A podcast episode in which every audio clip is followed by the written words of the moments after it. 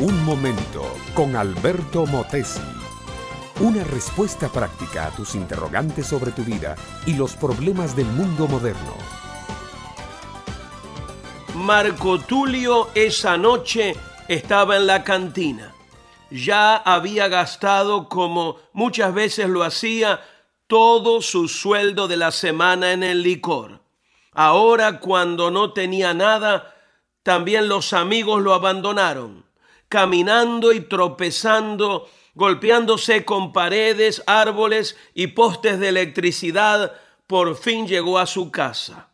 Su esposa temblaba como conejito. Ella sabía bien lo que aquellas borracheras significaban. Ya las marcas y cicatrices de los golpes eran parte de su diario bagaje. Los niños corrieron a esconderse detrás de la casa, entre unas matas de plátano. No les gustaba ver a su papá ebrio. Mucho menos querían oír los insultos y amenazas que le profería su madre.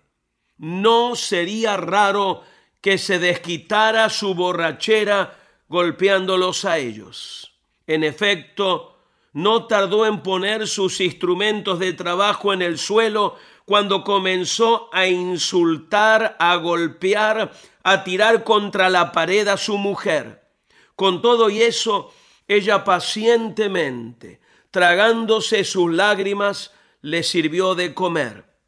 Él tomó la comida y reclamando que no sabía nada, la tiró al patio donde los perros hicieron fiesta. Preguntó por los niños y cuando estos, temblando de miedo, aparecieron por la puerta, fueron recibidos a golpes y enviados a la cama con sus pantaloncitos mojados, porque no pudieron retenerse a causa del pavor que le tenían a su padre. Mi amable oyente, uno como padre no puede atar a sus hijos con temor. No puede ser que la figura varonil de un padre tenga que imponer terror, miedo y odio en la vida de los hijos. Marco Tulio murió golpeado por tres hombres. Uno de sus hijos, ya crecido, estaba allí cuando lo golpearon y no movió un dedo para defender a su padre porque en el fondo de su corazón él deseaba la muerte de su padre.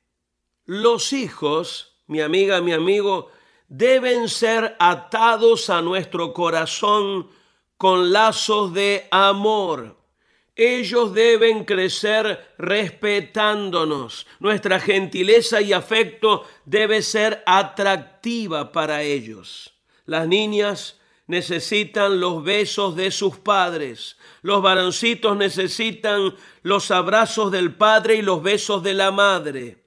La Biblia dice a los padres que no provoquemos a ira a nuestros hijos, sino que los disciplinemos en amor delante de Dios.